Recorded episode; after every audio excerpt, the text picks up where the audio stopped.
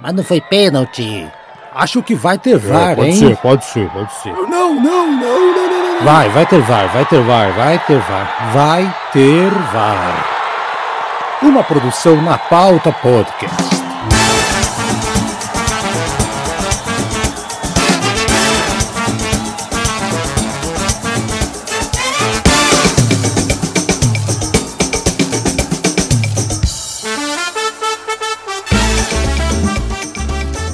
Sejam bem-vindos ao episódio número 61 do nosso podcast Vai Ter VAR, gravado na segunda-feira, 22 de agosto.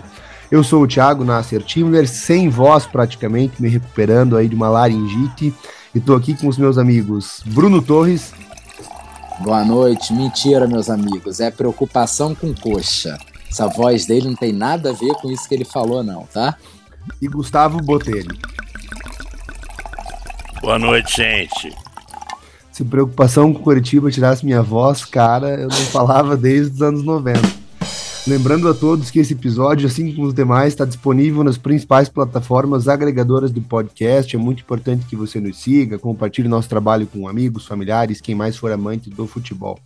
Primeiro bloco, a gente vai começar falando sobre o Campeonato Brasileiro. A gente teve ontem o grande jogo da rodada, a rodada de número 23, o clássico entre Palmeiras e Flamengo. Um clássico que muitos interpretavam como sendo, com a, a liberdade poética, uma final antecipada do campeonato. Tanto eu quanto o Bruno achávamos que se o Palmeiras ganhasse, era muito difícil que o Flamengo conseguisse reverter essa diferença até o final do campeonato. O Gustavo ia na contramão, ele achava que mesmo com a vitória do Palmeiras, ainda tem aí mais 15 rodadas pela frente e seria perfeitamente possível o Flamengo alcançá-lo. O fato que o jogo ficou 1 a 1 Palmeiras agora tem 49 pontos na primeira colocação. O Fluminense assumiu a segunda colocação com 41 e o Flamengo agora é o terceiro com 40. Então a diferença de 9 pontos entre Flamengo e Palmeiras se mantém. Bruno, jogo rápido. Na tua opinião, Dorival Júnior errou entrando com um time misto, vamos colocar, um time com mais reservas do que titulares? Não, porque isso deve ter sido conversado internamente. Já devem ter decidido há sete rodadas atrás que a prioridade eram as Copas. Ele está priorizando as Copas e o time reserva, queira ou não, sempre é, não deixou a desejar em nenhuma rodada. Jogou bem, ganhou jogos importantes. Então, uh, assim, minha opinião, eu sempre acho o Campeonato Brasileiro o torneio mais importante do ano. Mas não sou eu que estou decidindo e está claro que não é essa a política do Flamengo. Gustavão, uma coisa que falam muito é que quando pega um time como o Palmeiras jogando em casa, líder do campeonato, Palmeiras titular, teria a obrigação de vencer qualquer equipe jogando em casa. Na tua opinião, esse Flamengo reserva seria, entre aspas, uma baba? Palmeiras tinha obrigação de vencer o Flamengo reserva jogando em casa? Não, né? A gente falou até no programa passado que esse Flamengo reserva, é, você citou até os elencos e eu rebati até falando que era até o futebol jogado é, era melhor até que o do Galo, né?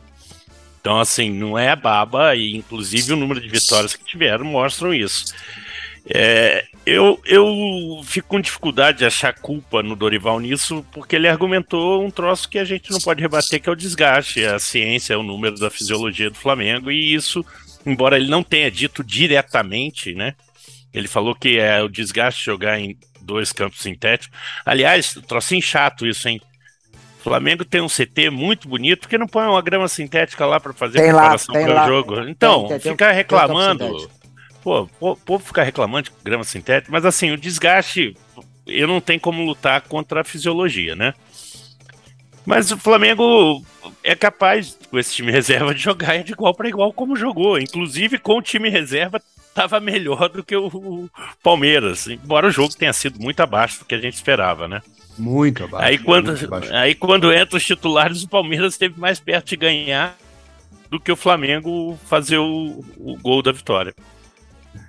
E eu acho, que dá pra, eu acho que dá pra gente isentar o Dorival. Foi uma decisão unilateral, né? Não é o Dorival que chega na mesa do Flamengo e coloca o time vai ser o time reserva. Com certeza é uma decisão compartilhada, né? Entra a gestão, a alta cúpula do futebol do Flamengo, entra o departamento médico, o departamento de fisiologia, realmente se foi alegado desgaste, partiu deles essa decisão. Então acho que colocar a culpa inteira no Dorival é você falar que o time só depende do treinador, né? Que não tem todo um, um background ali junto com o, com o treinador, né? Acho que a gente Thiago, agora... só... pode falar. Não, não, só, só, só coisas rápidas a falar. É... O Dorival com certeza tem uma planilha para ele saber quem ele pode jogar ou não, quantos minutos, e verdade seja dita, tirando o Rodrigo Caio, que infelizmente mora no departamento médico, o Flamengo tá sem ninguém no departamento médico, né? Tá ele, Bruno Henrique, com uma contusão seríssima lá, que não tem nada a ver com desgaste. Então, esse é um ponto a favor do Dorival. Outra coisa, o Dorival não pode ser culpado do Flamengo estar tá a nove pontos do Palmeiras. Né? O Flamengo perdeu para Fortaleza, Botafogo, é, Atlético, qual foi o outro? Ele perdeu alguns jogos em casa e colocaram ele nessa situação. E um ponto que pouca gente tem falado, aí você citou agora, é, o Palmeiras é o melhor time do Brasil, o Palmeiras estava jogando bem, e sim, o Palmeiras deveria apresentar um futebol melhor contra as reservas do Flamengo. E o Dorival estava jogando bem, o Pedro e o Everton Ribeiro estavam na beira do campo para entrar, e se não sai aquele gol, eu não sei o andamento da partida, porque aí entrar os jogadores que controlam. Então, assim, eu tô vendo muito pouca crítica pro Palmeiras e muita crítica para o Flamengo, porque o Flamengo abandonou o campeonato. Agora acho que nós três vamos convergir para uma opinião. O campeonato continua totalmente aberto, né? Caso tivesse uma vitória do Palmeiras, eu ainda acredito que o cenário mudaria. Porque eu não veria esse time do Palmeiras deixando 12 pontos pelo caminho. Agora, uma diferença de 9 pontos, eu acho que é uma diferença totalmente plausível de ser alcançada. E aí tá o gancho para minha próxima pergunta. Porque se a gente fala que o Flamengo consegue alcançar o Palmeiras com uma diferença de nove pontos, isso também vale para o Fluminense? Vocês acham que o Fluminense realmente tem chance de brigar por título pela campanha que vem fazendo e pela diferença de oito pontos para o Palmeiras? Ou aí já acha que a torcida tricolor sonha um pouco alto? Acho que a torcida tricolor tá, tá apostando na Copa do Brasil, né? Inclusive numa final o que me causaria muita dor né, de assistir com isenção, mas é, eu tenho dificuldade de achar que esse elenco mais envelhecido do Fluminense consiga dar o gás lá, ainda mais se avançar na Copa do Brasil, né? Que aí são já mais quatro datas de mês de, mês de semana para você ter que usar o time reserva e eu acho que o elenco não é tão profundo quanto o elenco do Flamengo e do Palmeiras. Então acho que sustentar isso se torna mais difícil para o Fluminense. Mas todos os méritos para o Diniz, né? A gente não cansa de elogiar ele aqui, exceto o Bruno, que é anti-dinizista, mas nós dois somos dinizistas raiz. É, o futebol que ele joga agrada todo mundo, embora é passível de tomar um passeio do Inter como foi na semana passada. E até por isso eu acho que não briga. Ah, eu não acho que o Fluminense vai brigar, concordo com o Gustavo. É, se você pegar uma partida com cano suspenso, eu acho que já fica muito difícil o Fluminense. E o Palmeiras, Gustavo, Thiago, se você analisar a tabela de nove jogos fora, ele tem muitos times casca grossa jogando fora. Diferente, por exemplo, do Flamengo, que dos nove ou sete jogos fora, uh, o mais bem colocado é o América Mineiro. Mas eu acho muito, eu diria, impossível tirar esses nove pontos, porque o Palmeiras está levando muito a sério esse campeonato. Parece assim, é o título que o Abel Braga, que o Abel Braga, ó, esse cara não sai da minha cabeça. É o título que o Abel Ferreira mais quer ganhar, porque para completar a coleção dele. Duas eu... pessoas não saem. No, no, tem um apartamento muito grande ali na cabeça de Bruno Torres. Abel Braga e Pitico. Os dois moram ali e dividem a cobertura. Ah, então vamos. Ah, só não posso, já que você citou isso, vale lembrar ao torcedor palmeirense que o Palmeiras, nos 90 minutos, não vence o Flamengo desde 2017, né? Isso é um número considerável pelo nível que o Palmeiras tem desde essa época. E no concordo... brasileiro, né? Não, não, não, não. 90 minutos. Ah. Não ganhou em nenhuma outra competição. Assim como o Flamengo também não perdeu do Liverpool, né? Vamos deixar isso bem claro. É, eu concordo com vocês. Eu acho que o Fluminense não tem elenco para chegar no brasileiro. Eu acho que Copa do Brasil, dependendo dos acontecimentos, é um título possível de ser vencido pelo tricolor. Mas eu não coloco o Fluminense como surpresa, assim. Eu acho que surpresa ganha uma aura de, sei lá, tipo, Fortaleza ano passado ter chego ali no G6, para mim foi, foi, foi surpresa. Eu acho que o Fluminense tem um time ali, pelo menos um 11 inicial, bem, bem, uma qualidade técnica. Eu sou dinizista, então acho que o Diniz tem uma, uma qualidade como treinador, então não coloco como surpresa o Fluminense estar tá entre os seis primeiros mas não acho que tenha motor para brigar por título, não. Enquanto o Fluminense está lá em cima, na segunda colocação, brigando por título, por assim dizer, o Atlético Mineiro, que foi um time que desde o início a gente colocou como sendo um dos grandes favoritos a título novamente, está em sétimo colocado com 35 pontos. O Atlético trocou de treinador, né, iniciou o trabalho com o turco Mohamed, acabou desligando o Turco, o Turco saiu com um aproveitamento próximo a 70%, com um trabalho com algumas falhas, longe de ser convincente, é bem verdade, mas agora a gente tem o Cuca treinando o Atlético e o Cuca nessa nova passagem dele tá com um aproveitamento que gira em torno dos 15, 18%, algo assim. O que está acontecendo com o Galo? Por que, que esse time está decepcionando tanto esse ano? É aquela queda normal que acontece em um clube de futebol? Eu acho que eles internamente confiavam muito que poderiam avançar nas Copas. Acho que você perder as Copas dá um desânimo. É, é uma longa discussão se o Cuca, ao sair no final do ano da forma como saiu, ele perdeu o grupo lá e o grupo não queria o Cuca de volta agora. É muito estranho o Cuca não conseguir essas vitórias com time fracos. Né? É, Palmeiras, ok, eram jogos complicados, mas não dá você perder do Goiás em casa, tudo bem, 20 e poucos chutes, mas não é o Cuca, não é, é o mesmo, praticamente o mesmo elenco. Pô, era só o Cuca relembrar meses atrás, o time joga muito diferente do que estava jogando. Não, o aproveitamento, lembrando que isso aconteceu mais ou menos com o Palmeiras, né, quando ele voltou, né? Foi bem parecido. O aproveitamento era um pouco melhor, em torno de 30%. O, o Atlético paga ter ficado refém do Cuca ali no final e a saída dele que pelo que eles falaram não é não estava no planejamento e tiveram que correr atrás de um técnico trouxeram um técnico e o projeto não andou. Então o erro é basicamente de planejamento né? Vamos ser sinceros. O erro não está só na execução e o time não está jogando bola. Porque Bruno esse clique às vezes não rola cara Quantas vezes você já viu, e, e, eu gosto muito da, da história dos esportes americanos que se fala em dinastia, como é que se constrói uma dinastia, né? Aí fica a dica até do livro do é, Pat Riley, né? Que é o. Ai, agora me fugiu o nome, depois eu vou ver se eu acho aqui. Mas que ele fala sobre a construção de dinastias e como se faz, como isso se dá. Às vezes você perde o vestiário e o Cuca, nesse, nesse sentido, tem até uma razão maior para perder, né? Porque, assim, embora a gente não saiba qual é o motivo pessoal que levou o Cuca a sair do Galo, porque ele nunca falou, então a gente deixa isso no privado, porque cabe a ele só. É, o grupo sabe. E de repente, para o grupo, isso não foi uma coisa que caiu bem. Então, concordo com você. Acho que é, é muito mais difícil do que ele só chegar lá e falar: galera, vamos jogar igual a gente fazia ano passado. Né? E tem questão de preparação e de fase de jogador também, ué. O jogador atravessa fases diferentes, então fica mais difícil. Eu não sou fã do Rodrigo Caetano, nunca fui.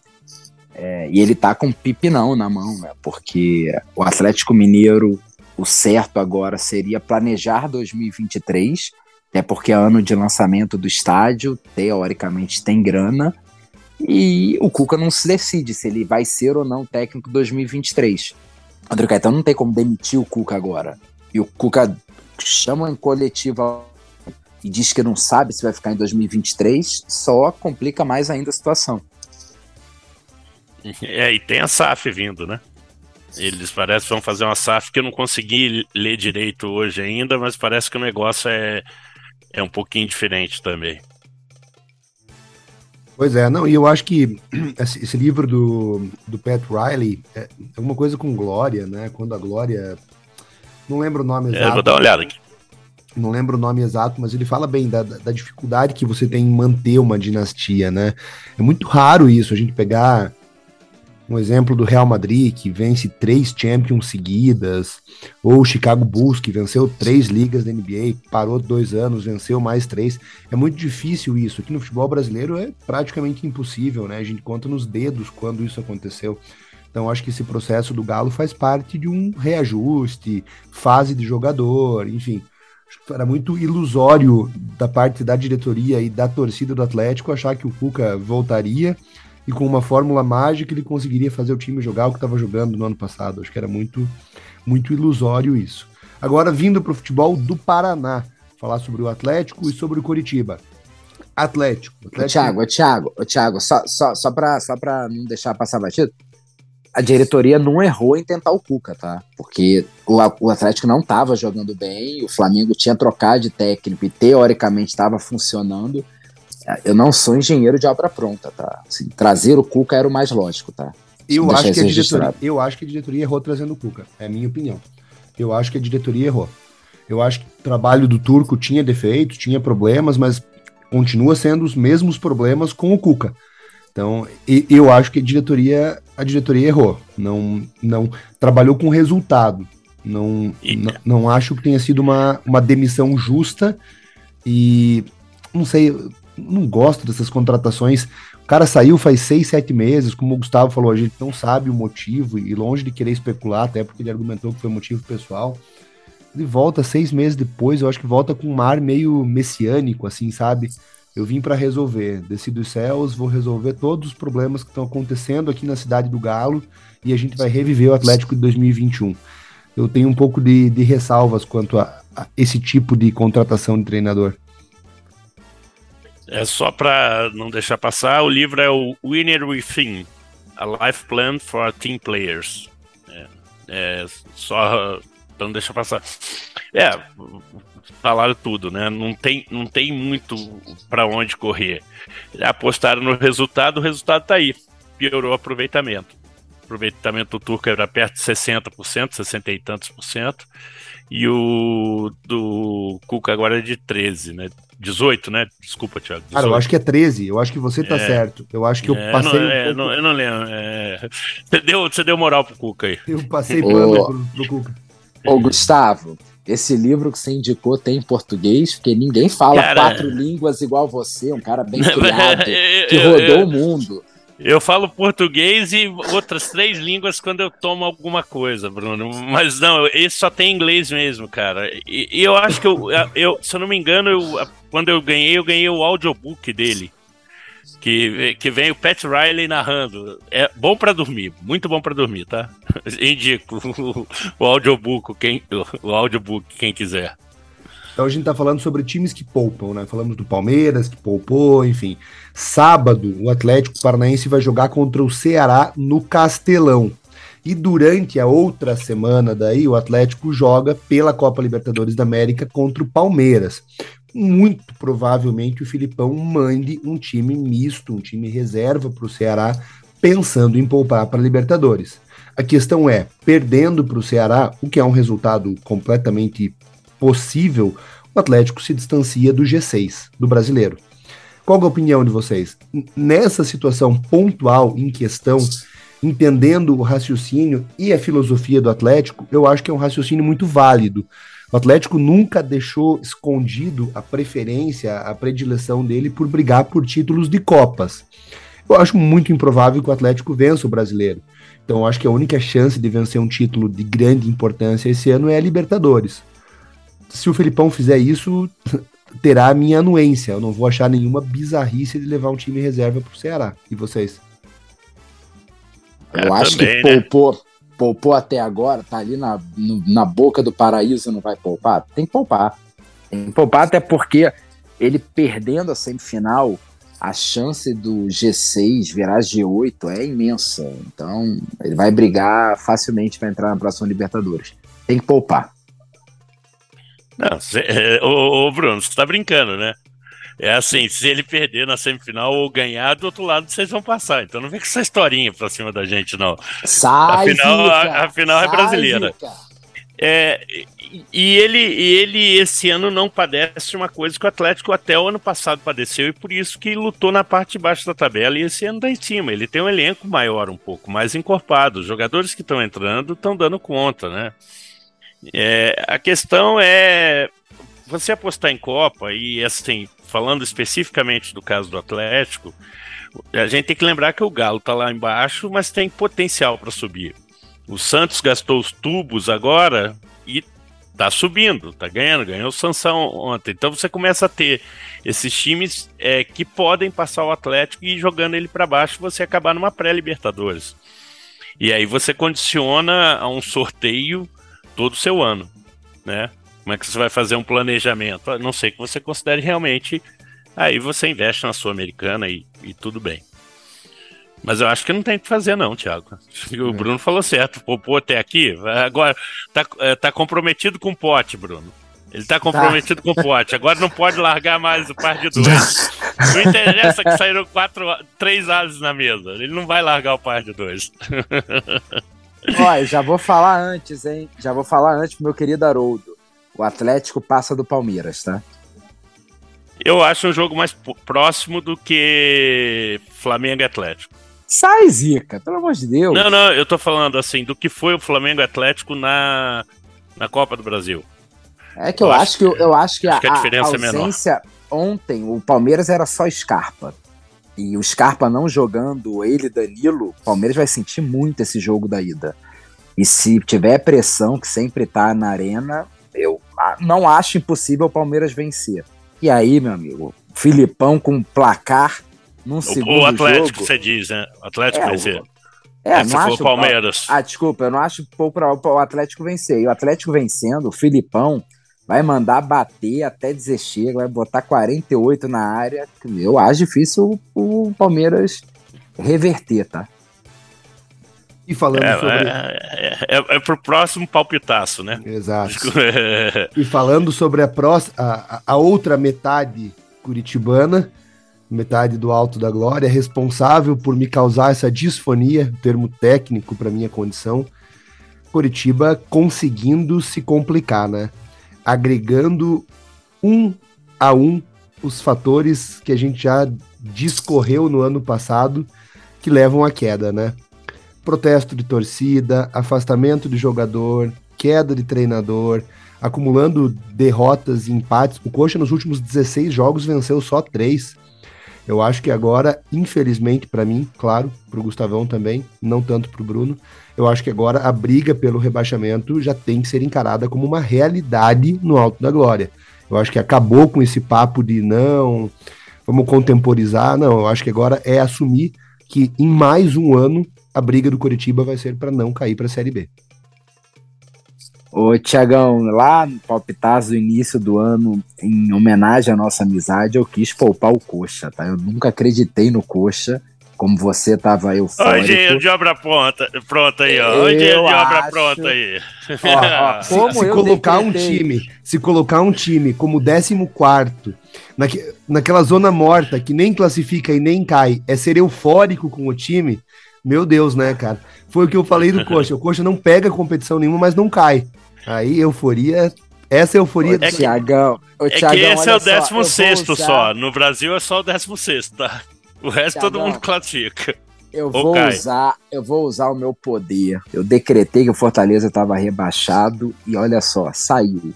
Então eu vou dizer, o Coxa já tá abotoando o paletó. O Coxa já tá vendo a morte ali, meu amigo. Então, vamos rezar para reverter. Eu acho que já era. E, e o que complica é você ver um, ca- um cara que tava lá embaixo, que a gente dizia que não podia estar lá embaixo, agora dá sinal que não vai voltar. O Fortaleza. É, não. O Goiás está muito sólido. O Havaí vinha jogando bem e perdendo ponto. E o Botafogo e Cuiabá gastaram os tubos, velho.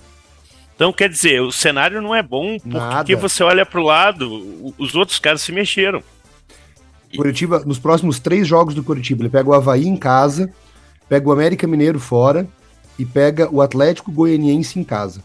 Eu acho, ah, que, ao é. eu acho que ao final desses três jogos, dependendo do que a gente tiver, cara, eu, eu acho que talvez eu faça coro junto ao Bruno de que não consegue mais reverter, porque daí vai ter queimado todos os, entre aspas, adversários direto, né? Já vai ter jogado. O Atlético com... Goianiense é em casa ou fora? Em casa.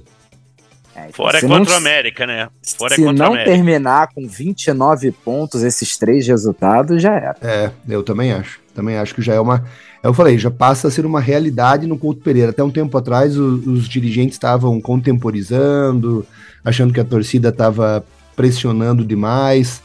Mas eu acho que agora não é hora de contemporizar. Agora eu acho que é hora de encarar e entender que, infelizmente, em mais um ano, a briga que Curitiba vai ter é a briga para não cair para a Série B. Rodando pauta? Roda. Bora para futebol internacional, então, nosso segundo bloco. Todos os apaixonados por futebol, todos que acompanham o futebol europeu, foram pegos de surpresa essa semana pela, pelo anúncio da venda do Casemiro, da saída do Casemiro pro Real, do Real Madrid para o Manchester United. Muita gente falou, pô, mas vocês estão achando que o United é? O United é um time gigante também, o pessoal está desmerecendo. Não acho que o United não seja um time gigante, com certeza é.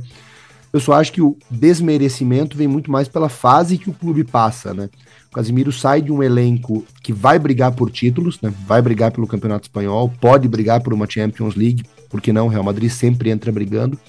Aí para o Manchester United em reconstrução com um treinador novo, com crise entre torcida e a família que administra o clube. Então, com certeza, o cenário para o Casemiro nesse aspecto vai ser muito mais desfavorável.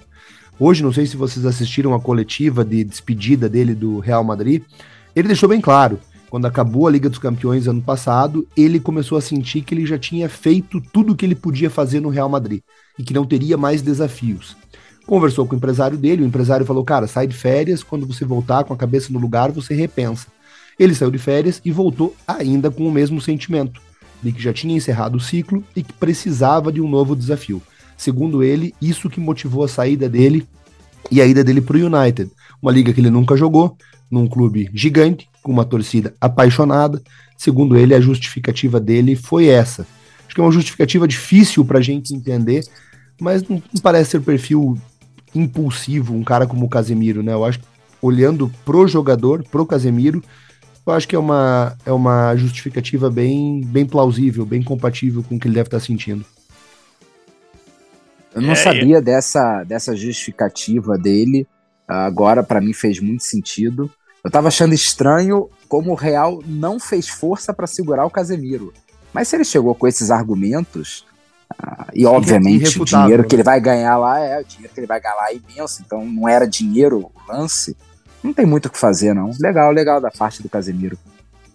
Engraçado que eu estava vendo a Bárbara Coelho é, buscou um trecho do programa Grande Círculo com Casimiro, né? Aquele programa do Milton Leite, que ficam vários jornalistas ao redor e vão perguntando, né?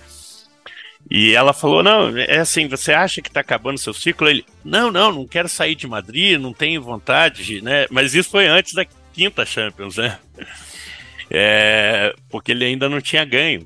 Então ficou essa sensação que depois de ganhar, realmente ele pensou: não tem mais o que fazer. Acho que é, o, ganha, o, ganha muito o, o United, né? É um cara que vai chegar ali e arruma o meio-campo, né? Casemiro tem esse perfil e, e, essa capacidade, né? Eles jogam, eles jogavam, hoje não jogaram, mas eles jogavam com dois volantes. Que eu acho que se botar os dois ali, eles não marcam como Casemiro, né? E se jogar com esse com Casemiro afundando, era uma das melhores coisas que ele fazia no no time do Carleto. Ele tinha capacidade de afundar para fazer uma linha de 5 e depois sair também. Então isso o Casimiro domina como ninguém. E hoje na coletiva dele, eu assisti, tive a oportunidade de assistir, ele agradeceu a todos, todo o elenco, todos os funcionários, Florentino Pérez, Carlo Ancelotti. Ele fez questão de fazer uma homenagem especial direcionada para o Kroos e para o Modric reforçando aquilo que a gente já falou algumas vezes aqui no programa, né? A importância desse trio do meio de campo para a história do Real Madrid. E tão logo ele anunciou a saída dele no Real Madrid, próprio site do Real Madrid já adicionou o Casemiro na aba Ídolos, Lendas do Real Madrid, já foi adicionado diretamente lá, reforçando o que o próprio Florentino falou. Que quando uma lenda, um ídolo do clube, do tamanho do Casemiro, chega para você e fala: me libere, eu quero um novo desafio, acho que já deu tudo que podia dar aqui, não tem outra opção que você faça senão deixar o cara aí, né? É impressão e 60, minha. Ou... E, e 60 milha para um cara de 30 anos, hein? É um, é um volante. Ou, é impressão minha ou o Real Madrid sabe se despedir de seus ídolos melhor que o Barcelona? Totalmente. Não, melhor que o Barcelona, eu acho que não tem time pior do que o Barcelona para fazer isso, né? O Maradona já falou isso, que echam a todos como se echa a los perros, né? Então, isso é uma coisa muito clara, mas o Real não é, teve alguns probleminhas, né? Teve um pouquinho com o Raul, teve com Casilhas, que foi a briga até com o Mourinho, né? Mas de uma forma geral, os caras acabam voltando também, né? Então, eles, a ligação é muito visceral. Casimiro o... é monstro, né, cara? É e nosso o... titular da seleção. United rasgando dinheiro, né? 60 milha no Casemiro e tá sendo levantado aí algo perto de 90 milha no Anthony, né? Então o, Manchester já gastou muita grana com esse elenco dele. É, Maguire, Sancho. Maguire, Sancho, enfim. Agora vai é, acrescentar é, mais dois jogadores e, cara, juntos vai dar 140 milhões de, de euros, uma coisa absurda. E qual a porcentagem que existe da vitória do, do United hoje ser o fato do Maguire estar no banco e não correndo de calça jeans molhada dentro do campo, hein? quanto, quanto a gente pode pôr nisso? Ah, cara, eu, vi, uma, eu vi uma, uma piada muito engraçada que o, o Liverpool ia jogar sem o, o Darwin Nunes, sem o Jota, o pessoal que estava machucado, mas daí o United, para dar um, uma contrabalanceada, ia deixar o Maguire no banco, né? Não, então o Liverpool jogava sem o Maguire também. né? Acabou fazendo falta, né? Galera, e o Casemiro, titular absoluto do Tite, exceto se acontecer uma hecatombe aí, se machucar alguma coisa que a gente torce para que não aconteça. E no futebol mexicano a gente tem um outro jogador que também, segundo ele, tem 16 anos de história na seleção brasileira e que, por essa história na seleção brasileira, seria merecedor de uma vaga na Copa do Mundo, mesmo estando jogando muito mal num subcampeonato, numa liga aí de segundo, terceiro patamar do futebol mundial, que é o Campeonato Mexicano. A gente está falando do Daniel Alves. Cadeira cativa, corre risco de ficar fora da Copa. Qual que é a real situação do Daniel Alves? Eu acho que nós três somos unânimes, né? Não levaríamos o Daniel Alves, mas eu acho que a proposta que a gente tem que tentar fazer é pensar com a cabeça do Tite, que é um cara que gosta muito do futebol do Daniel. Não, eu não levaria pelos últimos assim. anos Daniel Alves, mas. E outra, né? Futebol é momento. E por momento não tem como levar o Rodinei, né? o Rodinei é Arnold, né? Já viu a montagem ótima dele com o cabelo do Trent? Muito boa. Cara, é óbvio que nenhum de nós levaria, mas assim, eu acho que o Tite vai acabar não levando pelo que passou com o Fagner na última Copa. Eu acho que se você tiver um Emerson Royal jogando que vem jogando bem, tudo bem, é começo de temporada no Tottenham, sendo um dos principais lados de escape do time do Conte, cara, eu acho que ele não vai ter como levar o vovô olímpico. Talvez leve para tocar o tantã, aí não precisa inscrever, pô. Leva só para tocar o tantã, aí deixa a vaga de lateral pro Emerson. sem comentários maiores sobre o vovô olímpico, então a gente segue a pauta. Cara, ah, não, é, é, quem não viu, né? Desculpa. É. Esquecemos de falar, quem não viu os lances, por favor, veja. Atropelo, veja. né? Atropelo. Eu, eu achei que era contra o Vinícius Júnior no, no, no El Clássico, aquele primeiro, né? Tanto que ele não joga o segundo, né? Então, assim, se a gente depender, e a gente sabe que Copa, isso já aconteceu, suspensão aconteceu. Bem, Vamos pegar as quatro últimas, a gente teve suspensão em todos os jogadores importantes. Então, assim, você chegar numa, numa quartas de final, numa semifinal em que o, o Danilo não possa jogar, ou o Militão ou Marquinhos, que façam por ali, não possam cobrir por algum motivo, e você ter que dispor do Daniel para correr contra De Bruyne, Bernardo Silva, pô, velho, começa a dar medo, né? Mbappé Imagina o vovô olímpico correndo atrás do Mbappé, gente. E segundo fala do próprio Daniel, essa, essa, essa questão do time que ele escolheu para jogar agora é irrelevante, porque são 16 anos de serviços prestados à seleção. Ele tem muita história na seleção. Ele teria que ir para a Copa por isso, por esse histórico de serviço, que é um argumento completamente sem sentido, né? Leva o Cafu. O Cafu provavelmente está em melhor forma e tem uma história maior que a dele. Leva o Cafu no lugar dele. Beleza, então, meus amigos. Nosso terceiro bloco, a gente vai fazer uma comparação um pouco atípica. A gente costuma falar sobre jogadores, times, seleções.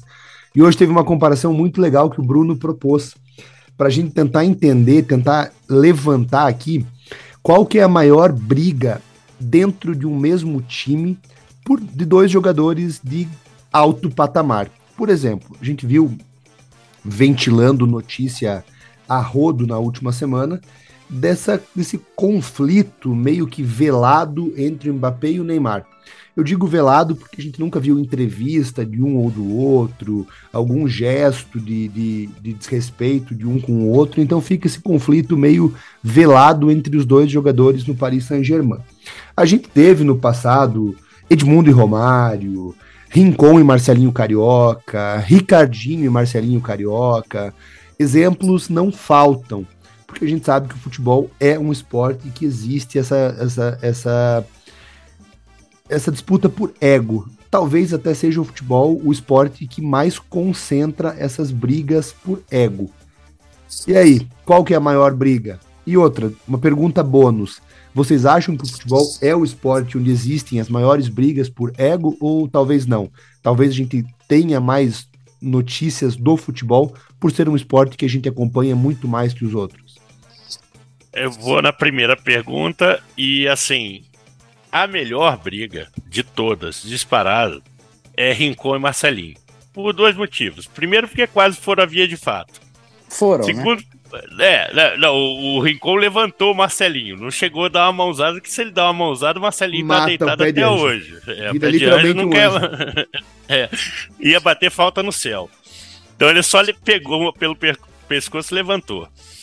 A maior briga, para mim, é Edmundo e Romário, porque é o tamanho dos jogadores e, e toda a construção da narrativa do príncipe, do rei, do bobo. Né? Quem quiser procurar, isso sempre aparece como meme. Eles conseguiram criar um meme pré-internet, né? Com o Romário e Edmundo. Essa do Neymar e Mbappé é briga de piar de prédio, cara sabe? Um vai lá na internet, curte o post que fala mal do outro, o outro fala que quando o amiguinho não tava na quadra, não, não, não chama ele para brincar. É, é, essa é a briga Mbappé e Messi. Tanto que já estão de bem de novo. Que piada de prédio é assim, eles brigam e ficam de bem. Mbappé Os e outros se odiavam. Mbappé, desculpa, Mbappé e Neymar. É que o Messi é o amiguinho de verdade do Neymar, né? Então eu votaria como maior, sem dúvida, Marcelinho e e Rincon. A pergunta bônus qual é mesmo? Ah, se é o esporte que tem mais ego, acho que não, Tiagão. Para quem acompanha a NBA sabe que ali é mais complicado, porque no futebol dilui um pouco, embora tenha muito. É, é, são 11, né, cara? Lá são cinco dentro da quadra. O negócio lá é complicado na NBA. Quantos times a gente já não viu implodirem por questões de ego, né? É, é, essas seleções formadas que a gente viu e a gente cita os Galácticos e tal, e tudo isso que é um projeto muito mais de marketing do que de futebol, as, eles implodem mais na NBA. Eu discordo um pouco do Gustavo, eu acho que NBA é mais difícil porque, apesar de ser um esporte coletivo, você tá brigado ali, você é obrigado a passar pro teu coleguinha. No futebol, você ainda consegue não falar com o cara e jogarem juntos, porque você não precisa passar todas as bolas pro teu coleguinha. É, concordo com o Gustavo, acho assim, a briga do Romário e do Edmundo, pelo peso deles, é, é épica. Ah, lembrando ah, Renato Gaúcho e Djalminha no Flamengo chegaram a brigar e Verdade, por isso o presidente do Flamengo. Saiu, né? Teve Vendeu que o sair Djalma. do Flamengo. então E eles saíram no tapa também. Ele- eles saíram no eles, tapa. Eles saíram no tapa. Saíram no O tapa. Renato Porque o Gaúcho, Djalminha também foi macho, hein? Porque É. era moleque e pequenininho, hein? o Renato Gaúcho conta, né, que no dia seguinte ele foi na mesa do presidente e disse: "Você tá maluco? O cara joga muito, não faz isso não, reverte essa decisão". Mas parece que o Djalminha já tinha um histórico de ser um bad boy ali e o Flamengo já queria se livrar dele, que é um erro, né? É, eu não entendo, Thiago. ah, No Paris Saint-Germain é muito dinheiro envolvido. Não é problema de um ganhar muito mais que o outro. Ali é muito ego mesmo. E é difícil contro- controlar, né? Quando você tá num time que você tá devendo, você realmente não tem muito argumento. Os caras brigam ali e você não tem o que fazer. Agora, no Paris Saint-Germain não tem muita explicação, né? Deram o time pro Mbappé. Mbappé queria a saída de Neymar, do Neymar. Neymar não saiu, agora tem que engolir. E Neymar tá jogando muito, né? Acho que não tem muito ali Mas o que você não fazer. ficou com a impressão no jogo, Bruno, nesse último jogo, vendo os lances e tudo, que o- talvez o técnico ou o diretor técnico, sei lá quem teve a conversa com eles, meio que deu uma contornada? Você não ficou com essa impressão? É, o É. Gustavo, é o campeonato francês Eu, é eu muito não, eu fácil, não me, né? Então, Mas eu não, eu não imagino, por exemplo, o Romário Edmundo, no jogo seguinte da treta, de qualquer treta que eles tiveram, fazer gol e se abraçar. Entendeu? É, Rincon e Marcelinho, então provavelmente o Rincon ia dar um soco no Marcelinho na hora de chegar na comemoração. Seria mais legal. O Edmundo tem uma briga que é épica com o Zago, né? Com o Antônio Carlos Zago na época do Palmeiras, é, da Parmalat também. Mas eu acho que essa. é- é- talvez seja até questão do tempo que a gente vive, Bruno. É, tudo isso é, é mercado, né? Você, é, de repente, ficar com uma má fama pro Mbappé, isso custe para ele dinheiro também. Então, Pode talvez até o passo atrás tenha menos a ver com ego e mais com negócio. Eu acho que lá ser. atrás o ego tivesse até um, um componente maior, sabe? Eu acho que assim como foi a briga do Neymar e Cavani, a gente tem que esperar os próximos pênaltis, né? Se continuar sendo o Mbappé bater e ele perder, como é que vai se reagir? O resto do campeonato francês é muito fácil, né? Eles vão ficar metendo 5, 6 aí toda hora. Então, ó, toquei pra você, agora você toca pra mim. E vão levando. Ah, É, eu acho que cabe até uma, uma, um- uma pauta para frente, Tiagão, é, que a gente chegou até a comentar o quanto isso pode pesar para o PSG, né? Quando tiver os confrontos de verdade, essa falta de teste, né? Você fica jogando numa rotação abaixo, mas você chega mais descansado, é um ano de Copa. Todos os jogadores do. Do não, o Donnarumma não vai, né? O Donnarumma não vai para a Copa. Mas, ah, e o Verratti, são dois, né? O resto todos vão para a Copa, pô. São jogadores de Copa. Cara, eu coloco como a melhor e maior briga Edmundo e Romário, cara. Eu acho que o folclore que essa briga teve no finalzinho dos anos 90, início dos anos 2000, mesmo a do Rincon e do Marcelinho não teve, porque não eram dois jogadores do tamanho do Edmundo e do Romário. E uma além foi disso- midiática, né? E além Ela de tudo, o que mais chama atenção é que eles eram brother, né, cara? Eles eram parça. Tem aquele vídeo do Flamengo 95, os dois cantando musiquinha do Bad Boy, e estavam sempre jogando futebol aí no Rio. Quando vinham da Europa, se encontravam na rede. Então os dois eram, não sei se era uma coisa midiática para criar uma imagem de que eram brother ou realmente eram parça, muito antes de existir o parça no futebol brasileiro, né?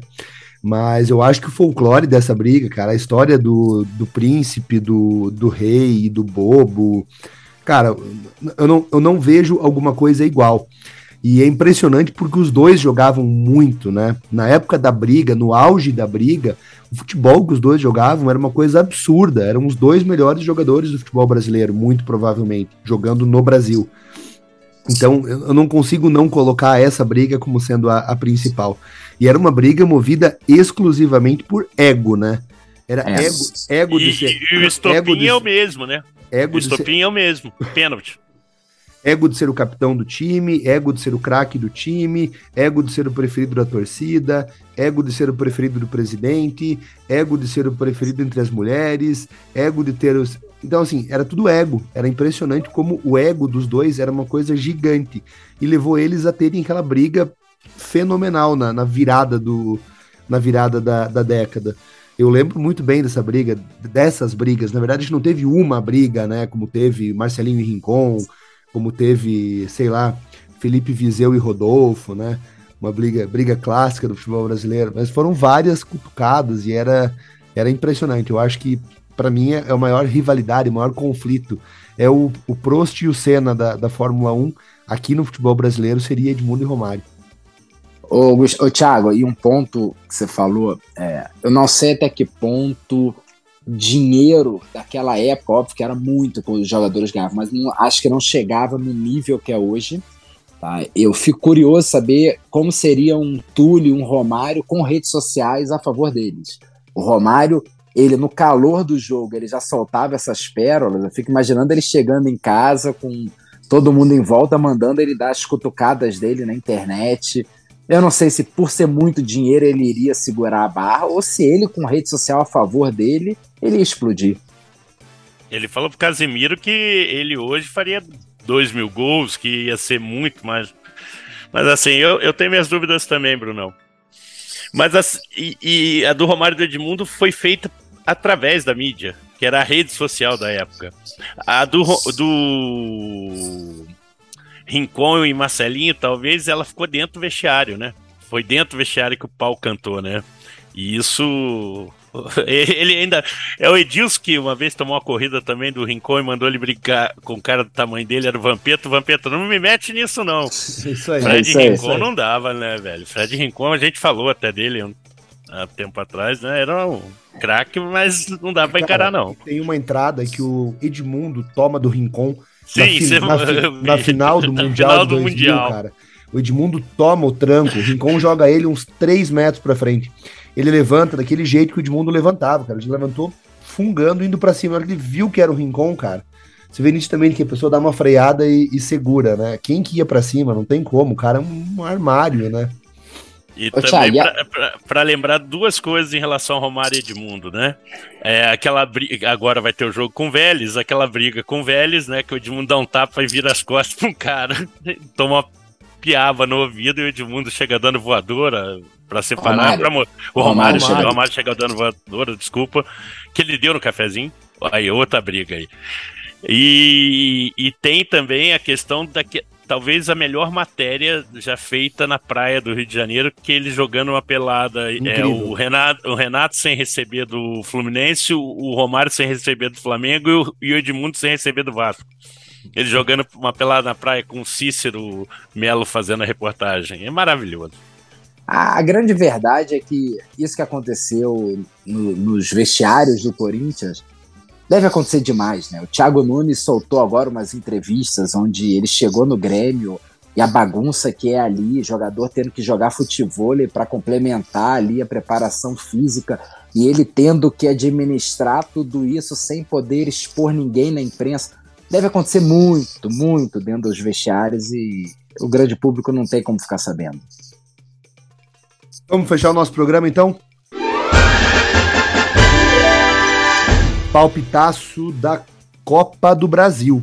A gente tem, por sorte, né, os dois jogos em horários diferentes na quarta-feira. Por mais incrível e absurdo que possa parecer, a CBF originalmente tinha marcado as duas semifinais para as nove e meia da noite na quarta-feira. Um crime contra o futebol brasileiro, né? Mas por sorte a gente vai ter jogos em horários diferentes. Quarta-feira, sete e meia da noite no Maracanã, Fluminense e Corinthians. 2 a 0 Fluminense. 2 a 1 Flu. Hum. 1 a 0 Fluminense. E na quarta-feira, 9 e meia da noite, no Morumbi, São Paulo e Flamengo. 2 a 1 Flamengo. 2 a 0 Flamengo. São Paulo 1, Flamengo 3. Beleza. Acho que foram todos resultados muito plausíveis, né? Não teve nenhum 7 a 1 igual a gente teve na semana passada. eu, eu, eu ouvi alguma... O gol de bicicleta, o gol de bicicleta não vale por 7, não? Mas ah, o 1 do Atlético. Valia por 7. O problema e é o 1 do Atlético, né?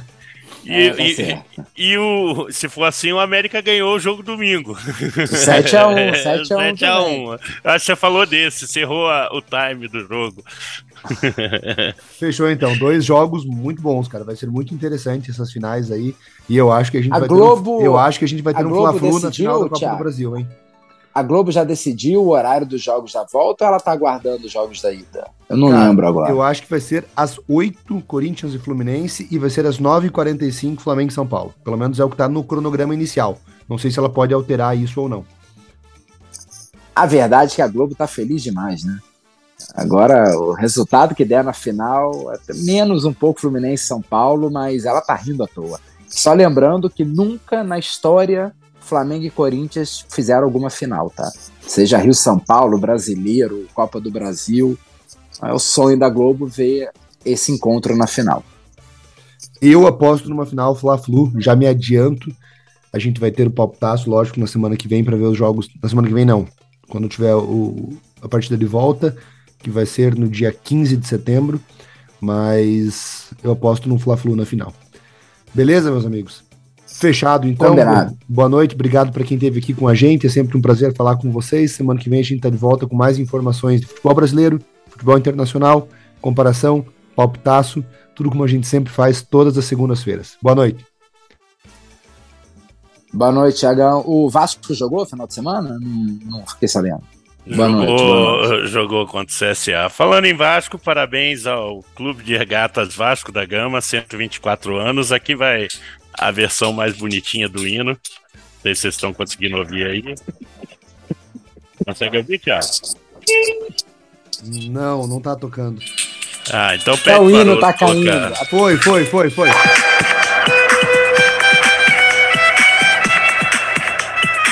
Então essa versão do Celso Blues Boy Luiz Melodia e Fernando Abreu. Porque time que é grande de verdade é grande dentro, fora de campo, tem casa, essas coisas todas. A história não começa em 19, ao contrário do que muita gente do metaverso quer te empurrar aí, meus queridos. Ligou a metralhadora.